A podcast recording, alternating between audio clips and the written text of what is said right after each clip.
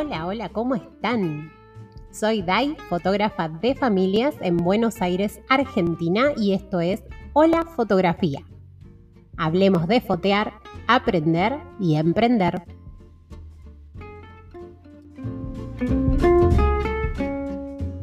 Cuando arranqué con la fotografía de manera profesional, es decir, cobrando por mi servicio de fotografía, una de las primeras cosas que me preocupaba era tener un espacio denominado estudio para poder realizar esa actividad en un lugar que contara con todo aquello que yo iba a necesitar para hacer mis fotos.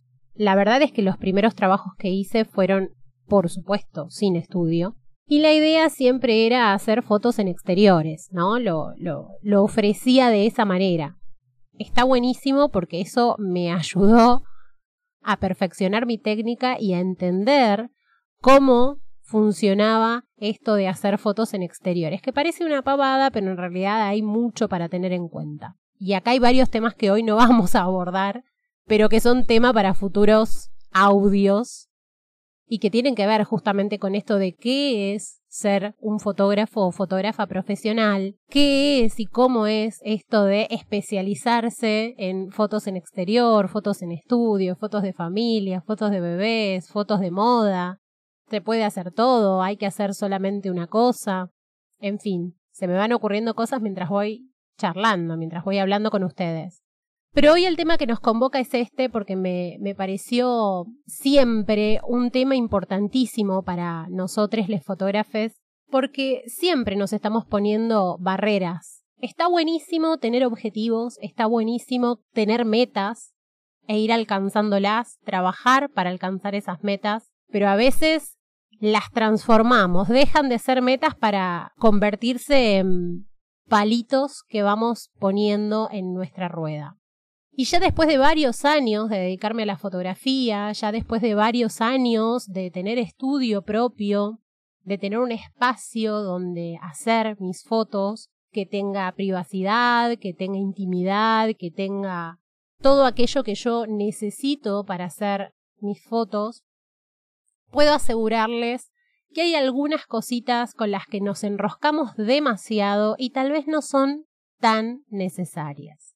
Como fotógrafas y fotógrafos pensamos, cuando pensamos en un estudio fotográfico, enseguida, enseguida, enseguida, y sobre todo si estamos en nuestros primeros momentos eh, dentro de la profesionalidad, relacionamos tener el estudio con tener flash, paraguas, softbox, octavox, broly, pantallas reflectoras, cambiador, camarín, miles de fondos, el fondo infinito de papel, los fondos de colores de tela, los fondos de madera, los pisos de madera, los fondos de lona, el, el piso de cristal PET para los cake smash, trípodes, en fin.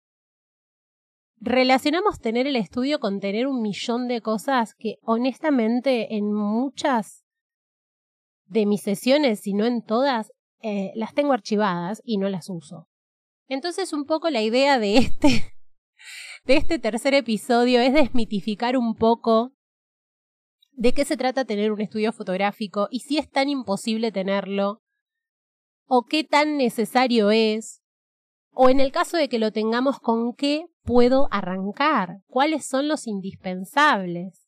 ¿Realmente tengo que tener todo esto y más para tener mi primer estudio fotográfico? Siempre hablando desde mi experiencia y por supuesto subjetivamente desde mi opinión en base a justamente lo, que he vivido como fotógrafa, mi respuesta inmediata sería que hay muchas cosas que no vamos a necesitar y hay muchas cosas que vamos a necesitar de acuerdo al tipo de fotografía que decidamos hacer. No es lo mismo querer hacer cualquier tipo de fotografía, es decir, que nos dé lo mismo hacer una sesión de recién nacido que hacer una sesión de zapatillas, por ejemplo, de producto, que querer eh, hacer un lookbook con un montón de modelos. Para cada una de estas ramas de la fotografía vamos a necesitar elementos específicos. Entonces, quizás lo primero que tenemos que definir es qué fotos vamos a hacer, qué sesiones vamos a ofrecer. Y en caso de que ofrezcamos un tipo de sesión y nos pregunten por otro, pensar si tenemos los elementos en ese momento para poder hacer ese tipo de fotos, ese tipo de sesión. Esto de acotar un poco, lo, lo vamos a retomar en, alguna, en algún otro episodio, pero una de las ventajas que tiene esto de acotar el nicho es justamente la de poder adquirir los elementos que yo necesito para ese nicho y no tener que volverme medio crazy tratando de tener absolutamente todos los elementos. Por ejemplo, en mi caso, yo tengo las tres experiencias. La primera es la de, en realidad son cuatro, porque la primera es la de no tener estudio fotográfico, entonces mis sesiones las resolvía íntegramente al aire libre. Y no me gustaba mucho en ese momento, ahora aprendí a realmente amarlas, las prefiero muchas veces por sobre las sesiones de exteriores. Luego tengo la experiencia de haber tenido el estudio fotográfico en mi departamento y de trabajar íntegramente con luz natural. En tercer lugar, cuando ya el departamento me quedó chico porque vino nuestra segunda hija a nuestras vidas y realmente ya no era tan fácil armar y desarmar, alquilé mi primer estudio cerquita del departamento también para estar cerca de, mi recién nacida. Y apenas terminaba la sesión volvía corriendo, corriendo, corriendo a mi casa para darle la teta. Y lo que me pasó con ese estudio era que, por ejemplo, tenía muy poca luz entonces tuve que optar por luz artificial, es decir, no tenía luz natural, una, buena entrada de luz natural, así que tuve que optar por luz artificial, flash en ese momento. Y para lo que es recién nacido se necesita un tipo de iluminación específica, entonces no me servía el paraguas que yo tenía de la prehistoria, de cuando recién había arrancado a hacer eh, por ahí alguna sesión al aire libre que, que necesitara de una ayuda de luz artificial. Entonces, ese paraguas chiquitito, por más que midiera metro veinte, me quedaba peque. Y en cuarto lugar, la experiencia de tener un estudio que se adecua perfectamente al tipo de sesiones y de fotos, sobre todo, que a mí me gusta hacer, porque independientemente de que yo ofrezco un estilo específico que, que, se trata de retratar familias, de retratar bebés recién nacidos.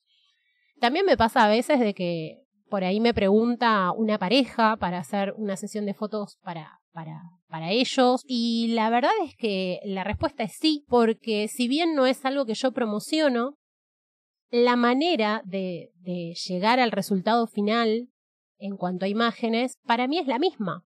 Entonces no necesito de otro tipo de iluminación. Ahora, si viniera una persona o un emprendimiento, una marca, una empresa a pedirme, por ejemplo, fotografía de producto de, eh, de su nueva colección o ropa o de algún producto manufacturado, en ese caso ya sí tendría que pensar exactamente cuáles son los elementos que voy a necesitar porque probablemente solo con la iluminación que yo utilizo en este momento, que ahora les voy a contar cuál es, no me va a alcanzar. Entonces, de esas cuatro experiencias es que hoy les quiero contar cuáles son mis conclusiones hoy. Mi primera sesión, como les contaba, o mis primeras sesiones fueron al aire libre en la Plaza San Martín, acá en Mitre y 5, si no recuerdo mal, Verazategui Centro es la plaza de Verazategui, esa y la de los bomberos. Eh, mis primeras sesiones fueron ahí, con mucho con muchos problemas, digamos, porque no es lo ideal, no es arbolada, no tiene, eh, la, luz no se filtra bien, tenemos muchos elementos por detrás siempre de las modelos y de los modelos, que después hay que retocar en Photoshop. Sin embargo, en ese momento para mí era el, lo ideal. ¿Por qué? Porque no tenía otro espacio donde sacar fotos y porque aunque lo hubiera tenido, quizás en ese momento no lo hubiera resuelto de la mejor manera, porque al ser mis inicios, mis comienzos, todavía estaba entendiéndome con el tipo de iluminación que yo quería lograr tener en mis fotos finales. Ojo, las fotos salieron perfectas porque realmente cuando arrancamos a trabajar de manera profesional tenemos que tener mucha idea de lo que estamos haciendo, porque estamos cobrando por ese trabajo. Entonces las fotos salieron hermosas y las familias quedaron felices con su entrega. Sin embargo, mi ojo de fotógrafa a mí me decía que le estaba faltando una vueltita de tuerca y que muchas de las cosas que estaban en ese contexto eran las que no me colaboraban. Así que mi idea en ese momento también era, ay, quiero mi estudio, quiero mi estudio y quiero mi estudio. Un tiempo después nos mudamos a un departamento mucho más amplio para nosotros en relación al que vivíamos y con una iluminación hermosa. Sigo viviendo ahí. Tiene un ventanal gigante, la luz eh, entra por ese lado durante casi todo el día. Y yo ya me había especializado en realizar fotografía de bebés recién nacidos, por lo cual la luz natural era ¿Qué necesité para montar el estudio en mi departamento?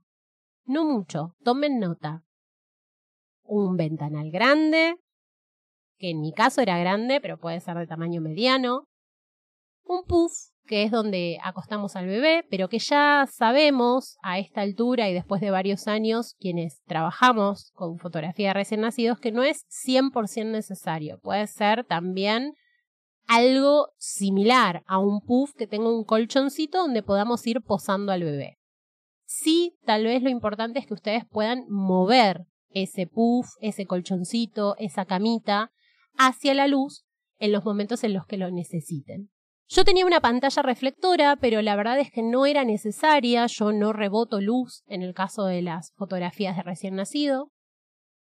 Varias mantas, que eso se guarda facilísimo y que se pueden ir comprando todos los meses para tener variedad algunos posicionadores que cuando ya me volví medio burguesa los compré, pero al principio usaba solamente mantitas que las enrollaba y las iba acomodando debajo del bebé según yo necesitaba para contenerlo o posarlo.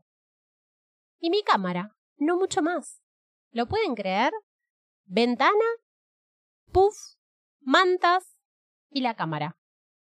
Por supuesto, en el caso de Newborn, tenemos que calefaccionar bien, el bebé no tiene que tener frío, pero ese era mi estudio, y yo lo armaba y lo desarmaba, y era todo lo que necesitaba. Un tiempo después, habrán pasado dos años más o menos, sí ya necesitaba mudarme y conseguimos un alquiler, conseguí un alquiler de un espacio amplio cerquita de mi departamento. Y lo que me pasó ahí es que ya no disponía de la misma calidad de luz, porque la ventana estaba del lado contrario a la caída del sol, entonces se oscurecía muy rápido y por ende rápidamente también tuve que buscar una luz artificial que pudiera reemplazar a esa luz natural. Y este aquí que en mi caso, como yo trabajo con fotografía newborn, no cualquier luz sirve y no cualquier modificador de luz sirve. Entonces ese paragüitas que yo tenía, ese softbox chiquito que yo tenía, no me funcionaban porque eran muy peques y porque no tenían absolutamente nada que ver con la potencia que podía llegar a tener una gran luz natural, una gran luz de sol filtrándose a través de una ventana. Así que ahí sí tuve que comprar un flash de estudio, tuve que comprar radios y tuve que comprar un modificador de luz que se adaptara o que fuera similar, que intentara emular la luz que entraba desde una ventana. En mi caso opté primero por el Octavox de 1.50 eh, y un tiempito después eh, me hice con un Broly, que es, una, es un paraguas de un metro cincuenta que tiene como un capuchón que hace que la, que la luz pase filtrada, la luz de flash pase filtrada y caiga mucho, con mucha suavidad sobre la personita que estoy queriendo retratar en ese momento. La ventaja del Broly sobre el Octavox es que se puede armar y desarmar muy fácil porque es como un paraguas. El Octavox es medio un chino tener que armarlo y desarmarlo, porque tiene varillas que van más, más fijas, digamos, entonces hay que tener bastante tiempo previo a la sesión para poder armarlo y tener bastante tiempo posterior a la sesión para poder desarmarlo. Se puede igualmente, pero bueno, no es lo más cómodo. Entonces, repasando ya para mi segundo estudio, sí, tuve que hacerme algunas cositas más, además de la cámara. además del puff, además de las telas, tuve que sumar un modificador de luz, dos en el eh, cuando lo quise cambiar, un flash de estudio y un par de radios para tener y poder controlar ese flash de estudio a la hora de dispararlo. ¿Necesité algo más? Acá es donde empiezan las pequeñas, los pequeños detalles, ¿no? No es lo mismo, vuelvo al principio, hacer sesión de fotos de bebés recién nacidos, de familias, de bebés chiquititos que van a cumplir un año, o hacer un seguimiento de recién nacido, tres meses, siete meses y luego el año, que hacer fotos de producto. Siempre vamos a estar eligiendo elementos, accesorios, props, que nos faciliten el trabajo según la fotografía a la que me estoy dedicando. Entonces, en mi caso, en mi estudio, siempre van a encontrar herramientas que tienen que ver con este tipo de fotografía. Además del puff, además de las mantas, además de el flash, el modificador de luz, el Broly, van a encontrar muchos muñequitos, contenedores, accesorios que tienen que ver con este tipo de fotografía en particular. Un tiempito después, cansada ya de solo poder trabajar con flash, empiezo a buscar un espacio nuevo para poder hacer lo mismo, pero en lo posible con luz natural, que es la que más me gusta, la que más fácil se me da manejar, sobre todo para este tipo de fotos y que eventualmente si necesitara, porque el día está nublado o porque estamos haciendo las fotos medio tarde o por lo que fuere, tener a mano el flash y el Broly para poder resolver la sesión. Y así fue como me mudo al último estudio, que honestamente tiene lo mismo que les vengo mencionando, es decir, hagamos la lista, chicas y chicos, fotógrafas y fotógrafos.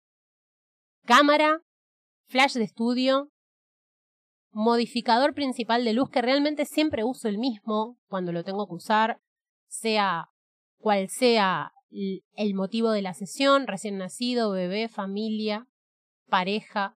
Además es muy versátil, se pueden hacer fotos de contraluz, se pueden hacer recortes, se pueden hacer muchas cosas muy lindas porque realmente intenta emular la fotografía realizada con luz natural, ventana grande, Y en cuanto a fondos, pasé por dos etapas. Una en la cual acumulaba fondos sin parar, blanco, negro, gris y con colores, con diseños. Eh, para el Cake Smash un tipo de, de, de fondo. Luego pasé a una etapa más tranqui de usar en general siempre los mismos fondos y sumándole algunos detalles que tuvieran que ver, sobre todo en el caso de los bebés que vienen para la sesión del añito, donde por ahí se elige un personaje para, para, el, para el festejo del primer año. Entonces, en ese caso, lo que yo tenía en el estudio, tengo todavía, pero ya no estoy utilizando, son fondos de colores lisos. Elegí tres o cuatro, tenía un rosa, un azul, celeste, un amarillito y un verde. Y estos eran los cuatro fondos que normalmente combinaba con accesorios que tuvieran la onda o el estilo de el personaje o el tema que habían elegido las familias para la fiesta de un año y con eso ya tenía resuelta la sesión del añito. Todo lo que era previo al añito lo resolvía siempre con puff, siempre con algún contenedor intentando la mayoría de las veces trabajar con luz natural, pero si era necesario por el horario o por el clima, usar también el flash, que no es mala palabra, es simplemente entender y practicar su funcionamiento hasta que le encontramos la vuelta. ¿Qué estoy haciendo ahora?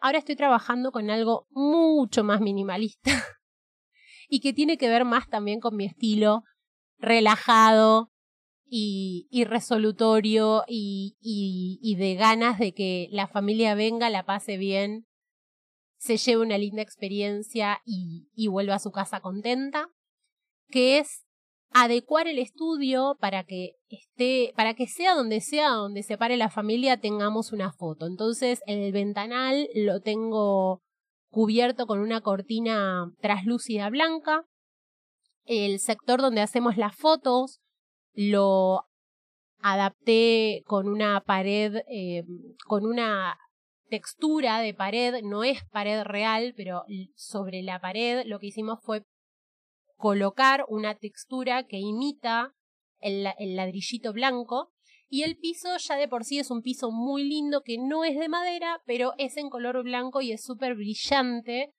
lo que da un toque muy atemporal, muy minimalista, muy limpio y muy natural y orgánico. Entonces, sea donde sea que la, la bebé, el bebé, la familia, quienes van a hacer las fotos se paren, tenemos una foto. Por lo tanto, puedo captar muchos más clics porque mi estudio está preparado para eso. Y sí, dependiendo del tipo de sesión, en el caso de las sesiones de un añito, por ejemplo, al final de la sesión, agregamos un accesorio que es una guirnalda de globos. Entonces, hagamos una lista verde qué es lo que tengo en mi estudio hoy. En mi estudio hoy lo que tengo es una ventana grande, una cortina traslúcida grande por donde filtro la luz, una pared blanca que tiene una textura pero que podría no tenerla, y un piso lindo. ¿Cómo resuelvo las fotos? Con luz natural, en el 90% de los casos, y si lo necesito, mi estudio cuenta con un flash y un modificador de luz que se llama Broly. ¿Qué pasa con los accesorios? Bueno, los accesorios van a depender del tipo de fotos que hacemos. En mi caso, yo trabajo con recién nacidos y trabajo con bebés, con familias, entonces mis accesorios o lo que yo tengo como herramientas adicionales tienen que ver con eso. Pueden ser mantas, pueden ser algunos vestuarios, pero no uso nada de todo eso que yo me imaginaba que tenía que tener cuando recién arranqué a ofrecer o a hacer mis primeros trabajos profesionales. El trípode está archivadísimo. Lo uso una vez cada tanto y para hacer nada. Cosas que tienen que ver con las redes sociales.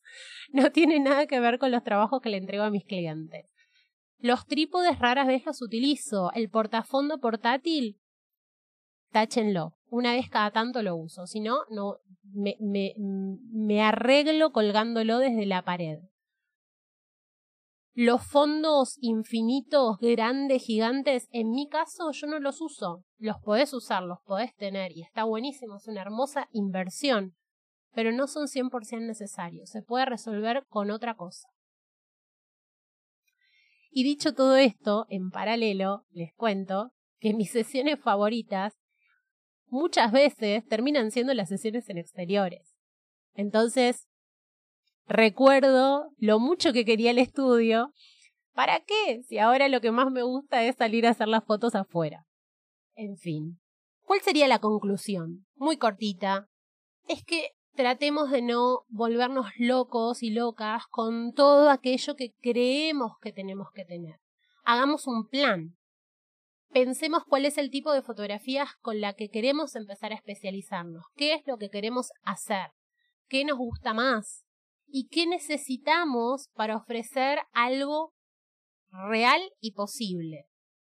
Fíjense como con unas cinco o seis cosas básicas yo puedo ofrecer una sesión de fotos. Por supuesto, que no sería lo mismo si yo no supiera sacar esas fotos, ¿no? Si yo no supiera aprovechar la luz de ventana, si yo no pudiera hacer un contraluz con una cortina traslúcida, si yo eh, no supiera cómo resolver con el flash si me falta luz porque está nublado. Es decir, hay un montón de cuestiones que por supuesto vienen de base y que nos hacen fotógrafas y fotógrafos y, y que nos podemos llamar de esa manera con orgullo, ¿verdad? Pero muchas veces suponemos o, creemos que necesitamos un montón de cosas más además de saber usar la luz. Y en realidad no. Dejemos de seguir modas, dejemos de creer que necesitamos mil cosas para llevar a cabo una sesión. Hagamos un plan. Pensemos punto por punto qué necesitamos para resolver un tipo de sesión que a nosotros nos guste y que nos deje contentos y contentas. Y van a ver que realmente no son tantas. No necesito el último modelo de portafondos. No necesito un estudio gigante que sea un departamento entero. Yo lo tuve y lo dejé porque la iluminación no era genial. Y ahora estoy en un estudio que realmente es pequeño, es mediano, debe tener unos tres metros y medio de ancho por unos cinco de largo y los tres metros y medio de ancho son mi distancia de tiro también. Entonces, realmente no tengo mucho espacio para moverme. Y sin embargo, yo estoy súper orgullosa de todas las fotos que logramos en ese lugar y las familias están contentísimas.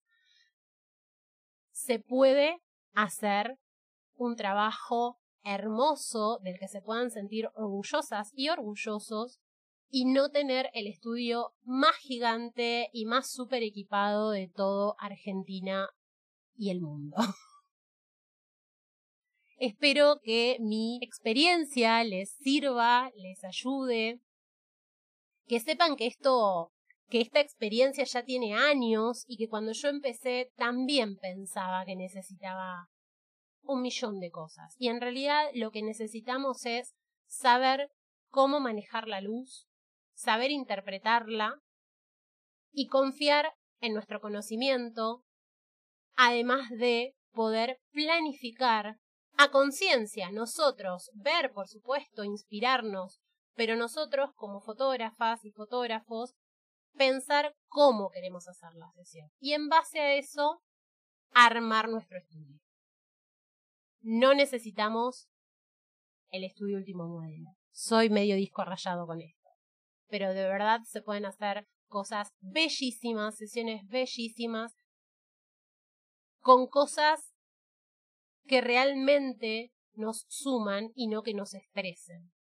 Porque si tenemos demasiadas cosas, también después queremos poner todo en la foto y ahí es donde termina pasando que termina siendo más lindo y más importante y más protagonista el caballito de madera de último último que compré que mi modelito hermoso y bellísimo que vino a buscar un recuerdo para toda su vida no perdamos el foco y hagamos lindas y buenas fotos. Si te gustó este episodio, déjamelo saber. Mándame un mail, mándame un WhatsApp, mándame un mensajito por Instagram.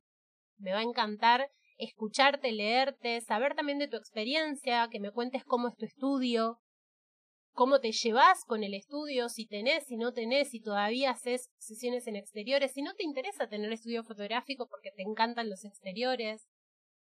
Contame. Me muero por saber.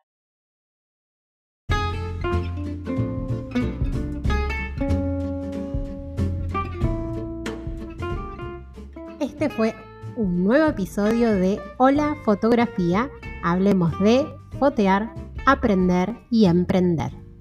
Te espero en mis redes sociales. Búscame en Instagram como arroba primitivafotos o escribime un mail. Estoy en info arroba. Nos vemos la próxima.